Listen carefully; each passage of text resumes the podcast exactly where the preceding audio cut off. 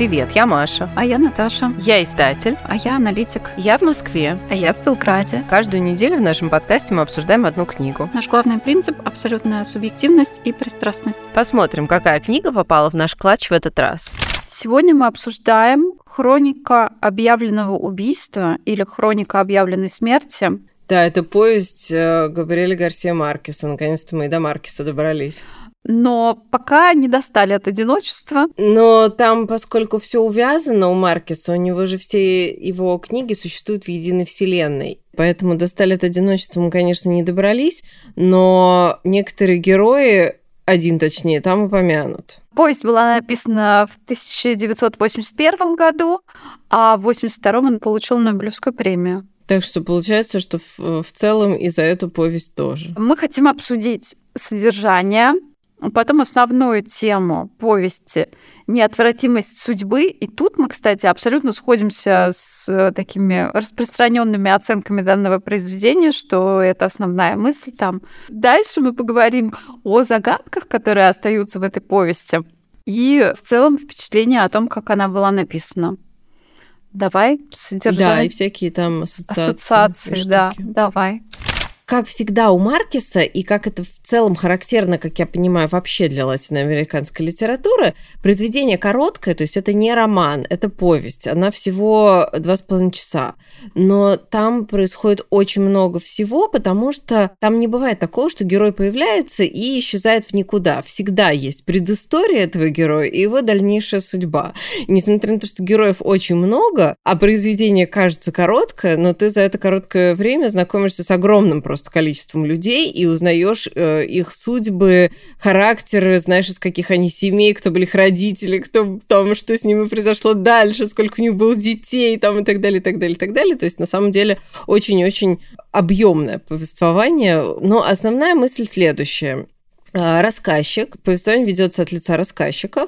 Он э, житель э, маленького городка в Латинской Америке, а именно в Колумбии, предполагаем, потому что Маркес сам из Колумбии писал, собственно говоря, про Колумбию. Ну, он уже взрослый человек, женатый, он уехал уже давно из этого городка, проходит э, какое-то количество лет после его юности, по-моему, 17, типа того, и он решает вернуться в свой городок и разобраться в событии, которое произошло там много лет назад, и которое потрясло весь этот городок. 23 года. Да, 23 года назад, и э, которое потрясло весь этот городок, и, как он сам пишет, оставило Э, глубокую рану в сердце города и в сердце всех его жителей. Событие было следующее поскольку городок маленький, все друг друга знают, реально это как бы история, которая затронула абсолютно всех, кто жил в этом городе. Как э, в, часто бывает в Латинской Америке, все друг с другом знакомы, все либо друг другу приходятся кровными родственниками, либо связаны там такими узами, что кто-то чей-то крестный, крестная и так далее, и так далее. В общем, все друг с другом связаны.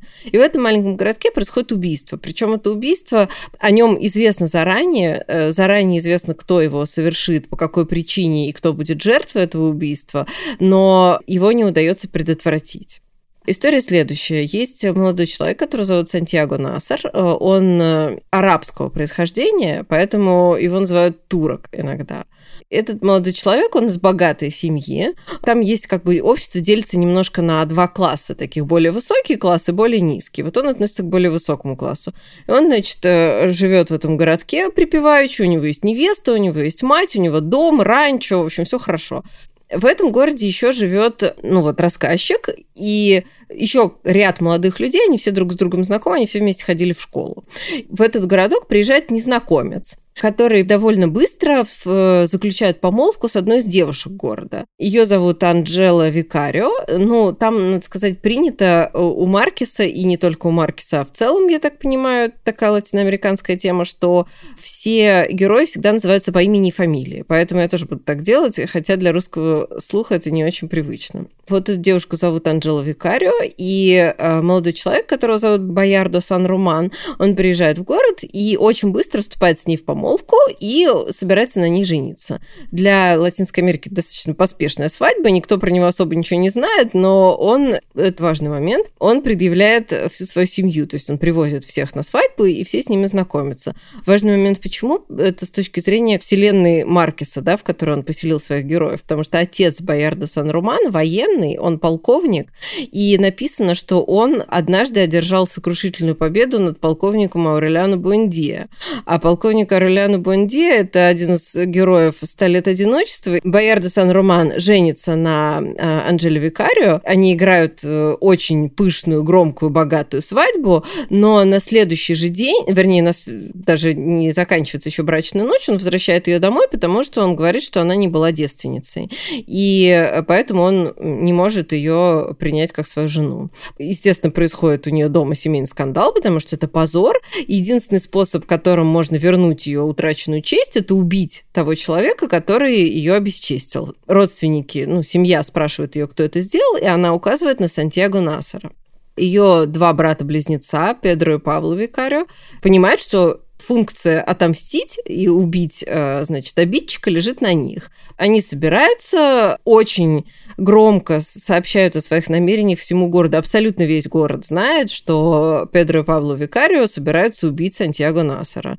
И за что? Все это знают. Все их взаимные друзья, они тоже друзья, они все друг друга знают, ну, с детства знакомы и так далее. Очень подробно описывается, как происходит это убийство, очень подробно описывается, как роковое стечение обстоятельств приводит к тому, что при том, что и убийцы совершенно не хотят убивать, и э, весь город пытается, знает об этом и хочет предотвратить предотвратить это убийство. Но по стечению роковых обстоятельств предотвратить убийство не получается, и Педро и Павло убивают э, Сантьяго Насара на пороге его дома, на виду всего города на главной площади. Ну, потом, соответственно, они сдаются в полицию, их судят, сажают в тюрьму, они сидят в тюрьме какое-то время, потом они выходят. Ну, дальше там уже описывается, как бы, что с каждым из этих героев произошло, что тоже довольно интересно, но мы это, наверное, с тобой обсудим как бы по ходу.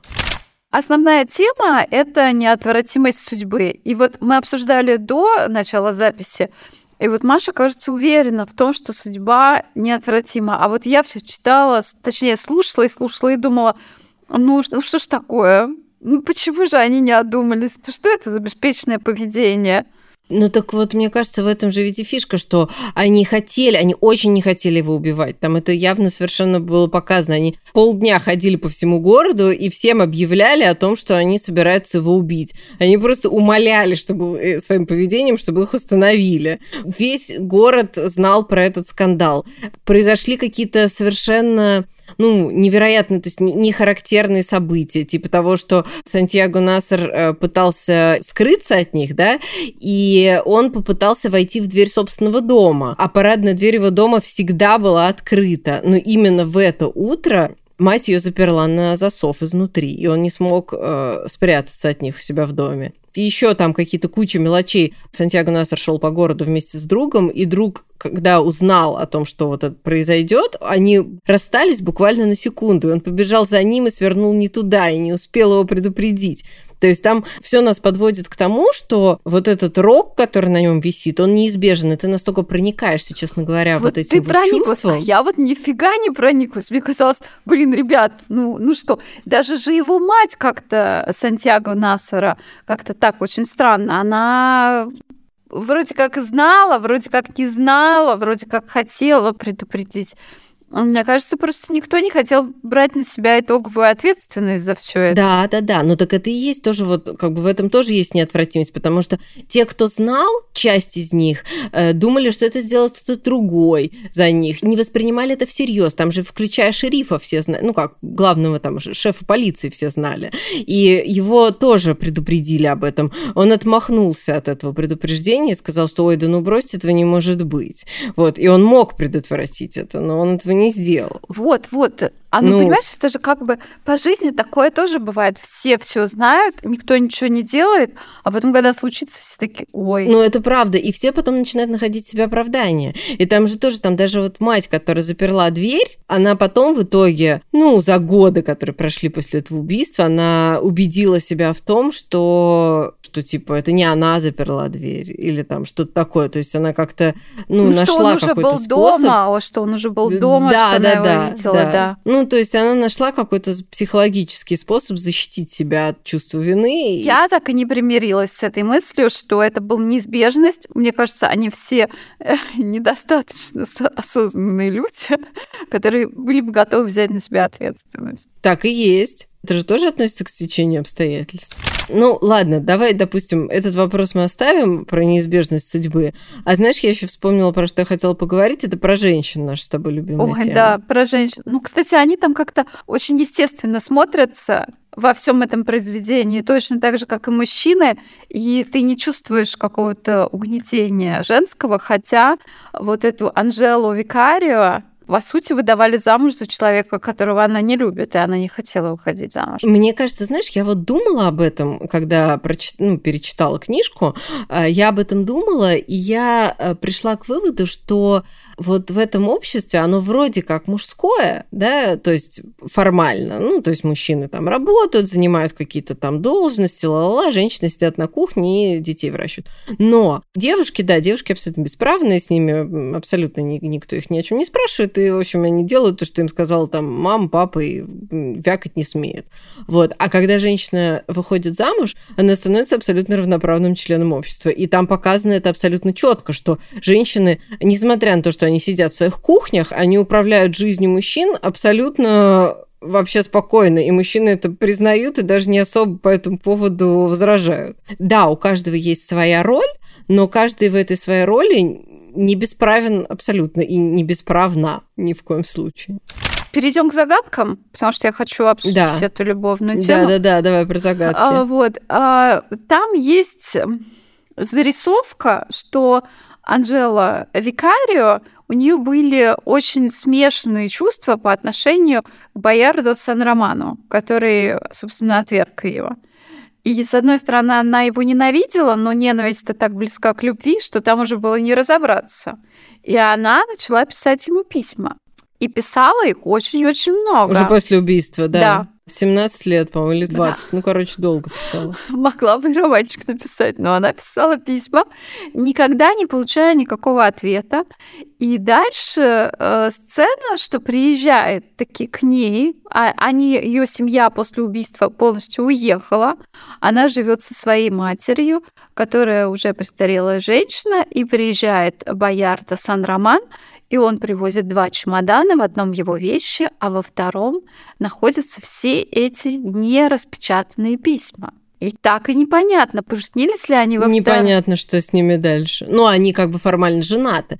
Но, э, да, совершенно непонятно, что с ними обоими дальше происходит. То есть, при том, что, казалось бы, вот эта вот типа история ну, построена немножко как детектив, да, вот нам предъявляют труп в начале, и дальше потом раскручивается в обратную сторону эта история, как оно так произошло. Но на самом деле в этом как раз загадки в итоге никакой нету, потому что, как сказано с самого начала, так оно и происходит. То есть ты как бы вот, ну, ждешь, что, наверное, ну, наверное, что-нибудь не так будет. Наверное, в конце как-то вот, ну, что-то вот раскро... Нет, ничего нет. Все как бы, как в начале написано, что его убили братья Педро и Павло Викарио, так оно и есть. И все просто объясняется, почему. А вот часть загадок остается нераскрытыми. Вот эта история в итоге чем закончились отношения Анджелы и Боярда Сан-Романа, и совершенно непонятно, Подожди, чем... сейчас Второй перейдем. Я еще про эти отношения.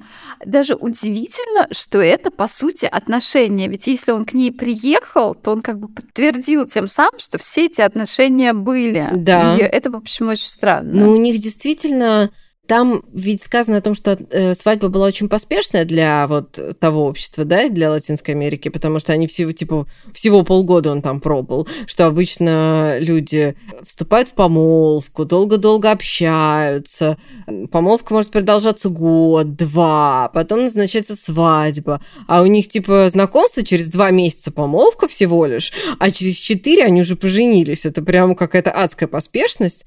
Ну и на самом деле, да, она его с самого начала, он ей не нравится, но ведь она же очень молодая девчонка, и вполне возможно, что если бы они прожили вместе какое-то время, он бы ей понравился, потому что в целом показано, что он парень-то довольно симпатичный. Ну, ее мать говорит, что любви можно научиться. Но ее мать-то исходит просто из э, финансовых соображений, потому что он для нее выгодная партия, он, она из бедной семьи, а он богатый, поэтому они заставляют ее все выйти за него замуж. Но в целом, помимо того, что он богатый, он показано, что вроде он и человек неплохой. А какой человек там все-таки такая оценка очень странная, что приехал какой-то странный человек, а, немножко странно себя поспешно ведет, непонятно, зачем он еще приехал в этот город, кроме как жениться.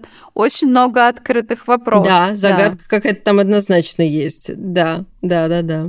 Но ты знаешь, вот если говорить про э, то, какой он человек, например, Сантьяго Насер, да, который вроде как более-менее положительный герой, ну и он лучший друг рассказчика, друг детства, э, все к нему в городе хорошо относятся, никто не хочет, чтобы его убивали и так далее, и так далее. И в целом он уважаемый гражданин города, но при этом показано, что он же реально довольно грязно пристает к маленькой девочке, которая у него служанкой работает, и прям пристает так, что ей это неприятно неприятно, но ему все равно. Поэтому там тоже вот э, сказать, что он однозначно положительный как-то нельзя. Да, да, мы не обеляем его. Давай о втором моменте. Какая у нас загадка там еще осталась? Ну, там самая главная загадка все-таки, кто обесчестил Анжелу Викарию, потому что она указывает на Сантьяго Насара, но абсолютно всем, включая братьев Викарию, включая рассказчика, всем совершенно понятно, что он это сделать не мог, что это точно не он, потому что э, там очень много причин. Ну, одна из главных состоит в том, что он ее очень, ну, сильно выше по социальному положению, и у него есть невеста и так далее. Одно дело э, приставать к девчонке-служанке, когда тебе ничего не грозит, а другое дело приставать к девушке из более-менее приличной, пусть и бедной семьи, э, потому что тогда это вызывает ожидание того, что она не женится. А он Э, никогда не обращал на нее внимания. И, более того, рассказчик вспоминает Анджела Викарио, поскольку они все связаны кровным родством, Анджела Викарио – кузина рассказчика. Вот. И в тех там двух-трех случаях в жизни, ну, когда она всплывает между ними в разговоре, Сантьяго Насер называет ее твоя кузина дурочка. И поэтому явно она для нее вообще не имеет никакого значения, вряд ли он стал бы брать на себя риск, зная, чем это грозит, и чем это в итоге, во что это в итоге вылилось. Вряд ли он стал бы брать на себя риск, насиловать ее, ну или там лишать ее девственности. Плюс к этому э, нету никаких предпосылок. Она же очень строго, в очень строго семье воспитывается, их никогда не видели вместе. Нет вообще никаких предпосылок, что между ними что-то есть или когда-либо было или могло быть. Я на самом деле думаю, Тут это как-то не раскрыто и никак не оговаривается, но очень много раз подчеркивается, что Анжела Викарио была всегда под неусыпным надзором своей матушки. Она практически никогда не была наедине ни с одним мужчиной и вообще не была наедине. была наедине. Ты знаешь, а я думаю, что это кто-то из ее семьи мог сделать. Ну, просто у меня нет других вариантов. Ну, кто, как? Сантьяго Насер называют ее твоя кузина дурочка, а остальных мужчин к ней просто не подпускают. Тогда, получается, у нее было два брата, близнеца, отец. У нее было больше двух братьев, больше, у нее там да. еще были какие-то, да, еще какие-то были братья, и был отец. Вот, я думаю, что это кто-то из них. Ну и поэтому она так упорно как бы вот скрывала это, да, она же это скрывала всю жизнь. И указала на Сантьяго Насера, взяла вот на душу вот этот грех э, указать на невиновного человека и, по сути, стать причиной его смерти. Видимо, она скрывала что-то очень-очень важное. Возможно, да. До момента, пока там не, не произошел вот этот вот рассказ, когда она рассказывает своим двум сестрам или кому-то еще, она там двум девушкам рассказывала о потере девственности, мне вообще казалось, что она просто ее, ну, не теряла, что Боярда Сан-Роман как-то... Да, там есть, ну... был такой момент, да, ты права, был такой момент, когда я тоже подумала, что э, на самом деле он ее оговорил. И на самом деле она была невинна, и он просто, ну, не знаю, передумал. Но потом там все-таки явно показано, что она и до этого советовалась, как ей там изобразить э, девственность в первую брачную ночь. То есть явно она не была девственна, когда она вышла за него замуж. То есть э, грешок-то был, но, скорее всего, это был не ее грешок, я думаю. Ну вот мне почему-то так кажется. Я не знаю, просто, просто я даже не представляю себя, как это еще иначе могло произойти. И мне кажется, вот есть еще одна такая третья небольшая загадка. Все-таки это вот расследование происходит 23 года, по-моему, спустя после убийства. Да. И да. почему оно происходит?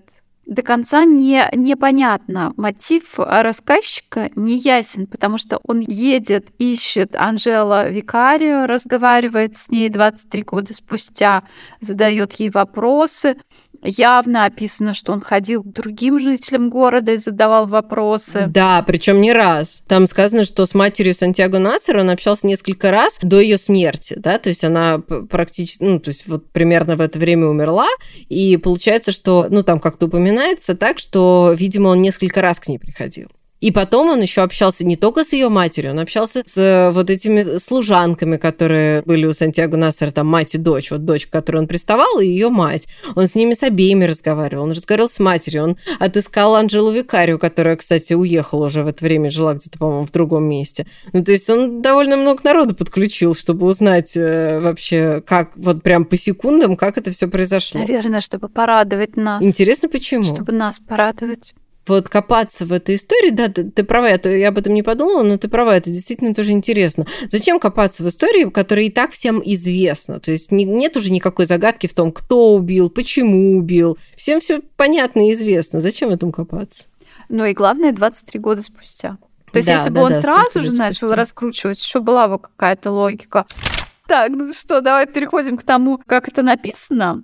Написано прекрасно. Мы слушали на английском. Она отлично написана и на испанском в плане того, что у Маркиса простой язык очень такой простой, понятный. Как бы его легко читать, потому что нету никаких вот специальных вычурностей и каких-то там заумных каких-то оборотов и так далее, у него очень простой. Он при том, что язык очень образный, но очень простой. Ну да, смотрите, всего 4 года переводческого факультета Ильяза, и вы легко читаете Маркиса. И вы читаете Маркиса в оригинале, вообще не проблема. Без да. каких-либо мучений, там, ночной забрёшки, не-не-не, ничего этого нету, просто берете и читаете. Я хотела сказать, что э, когда я читала этот рассказ, я вспомнила вспомнила, ну, что на меня произвело впечатление, это вот это вот, ну, она всегда есть у Маркиса, вот это, как это сказать, этническая окраска, э, потому что э, у всех его рассказов не только характерен вот его личный стиль, но это понятно, но еще и помимо этого он же очень латиноамериканский, в плане э, там всегда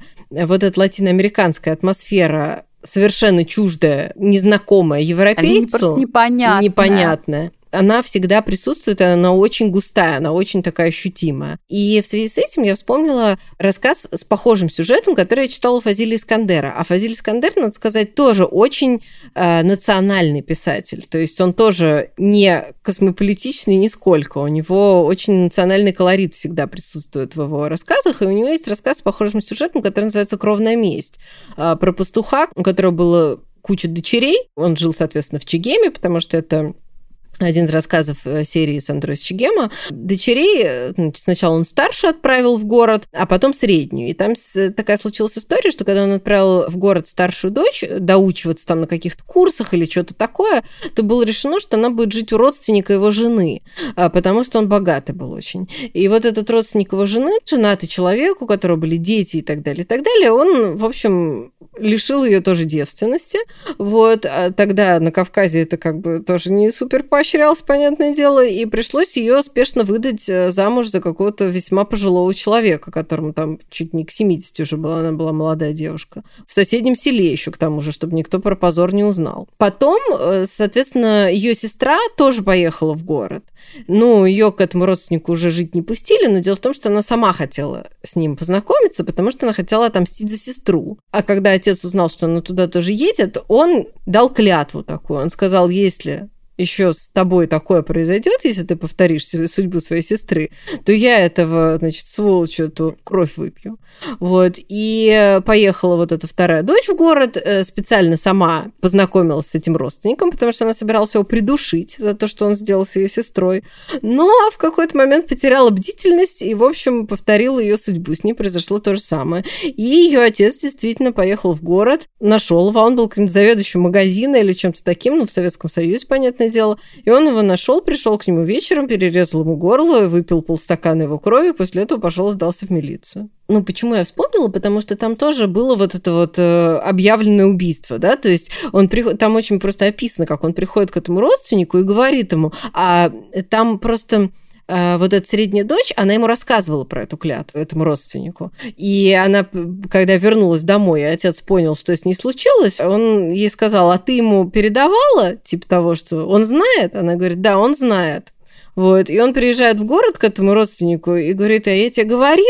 А тот все думает, что он с ним как бы тот городской человек, советское время, все дела, и он думает, что он шутит. А он вообще не шутит. Ну, очень ярко описан вот этот момент, когда он понимает, что да, он городской человек, он живет в городе, он заведующий магазином, но это такая неотвратимая сила, с которой он ничего не может сделать. Потому что человек дал клятву. Все, как бы, конец ему. То есть рассказы про неотвратимость, они существуют, но мы обсуждали еще героя нашего времени, где тоже есть все-таки фатализм. Там другой, потому что там это, знаешь, такой светский такой э, фатализм, великосветский, печоринский такой, знаешь, скучающий такой этот бонвиван, который там, значит, э, тешит свои, свои нервы себе щекочет. А тут э, все, как это сказать, трушное. Трушное, да сколько он успел деталей напихать в столь маленькую повесть. Да, невероятное количество. Очень, она очень плотная. Она, каждое слово имеет вес, потому что там столько сконцентрированной информации, столько людей, и про каждого рассказано столько, что ты просто два с половиной часа, а ты выходишь, такое ощущение, что ты прочитал, блин, энциклопедию латиноамериканской жизни начиная с этого епископа. И главное, что если бы это продлилось дольше, то шел бы какой-то перегруз, потому что его долго слушать, несмотря на то, что произведение маленькое, очень тяжело было. То есть прям, я не знаю, ты залпом слушала все три часа? Да, я почти залпом. Но там очень, да, действительно очень концентрированно. Да, устаешь, устаешь от процесса, потому что очень, очень сконцентрированное количество информации. Я еще просто, когда после работы иногда слушаю, у меня э, настолько перегруз от встреч, что я уже понимаю, что я не готова поглощать никакую информацию. Да, а там, да-да-да, то есть это прям такое чтение, которое требует усилий, ты права. Да. Нужно прям сосредотачиваться, плюс еще эти имена там и все. Но это прям надо слушать, это нельзя абсолютно в фоновом режиме или там на скорости 1,5, потому что ты ничего не поймешь просто, что происходит. Очень-очень все насыщенно. Нет, ну просто даже вот этот епископ, который, по сути, не появляется вообще никак и вообще в истории не фигурирует, кроме того, что он проехал мимо города на своем пароходе, да, там даже про него рассказана, например, э, такая прекрасная деталь, что он любит суп из... Гребешка. Да, он любит суп из петушиных гребешков, поэтому, короче, все, весь город собирает всех окрестных петухов и притаскивает их на пристань, потому что они надеются угостить, значит, епископа этим супом, и что вот он выберет именно их петухов. А он, сволочь, даже не заезжает, не останавливается на своем э, теплоходе и так это э, с воды их там э, благословляет и дальше уезжает. И вот поэтому мать рассказчика его не любит, потому что вместо того, чтобы сойти на берег как нормальный христианский епископ и пообщаться с паствой, он, сволочь такая, их, значит, с расстояния там полутора километров просто благословляет и дальше проезжает. То есть он даже не появляется в повести, а мы уже про него все знаем. И его осуждают за эти гребешки в том числе, да. что он вот только их ест, а все остальное выкидывает. Крайне Да, а все остальное выкидывает, да. И как можно нормально относиться к человеку, который не съедает всего петуха, да. Ну что, совершаем? Да, короче, друзья, да, читайте Маркиса, но это не простое чтение. Да, можете последовать нашему примеру на английском, но вообще на русском хороший, наверное, перевод. Я не знаю. На русском прекрасный перевод. Это, ну, для придания колорита, это мы с тобой, конечно, тоже книжку на испанском послушали на английском. Ну, как бы так получилось. Простите. Доступность, доступность да. и удобство, скажем так. Да, на русском ее просто не было, поэтому а что нам оставалось еще делать? Спасибо, что дослушали до конца. Подписывайтесь на наш телеграм-канал, который тоже называется «Книжный клатч». Ждем вас на следующей неделе.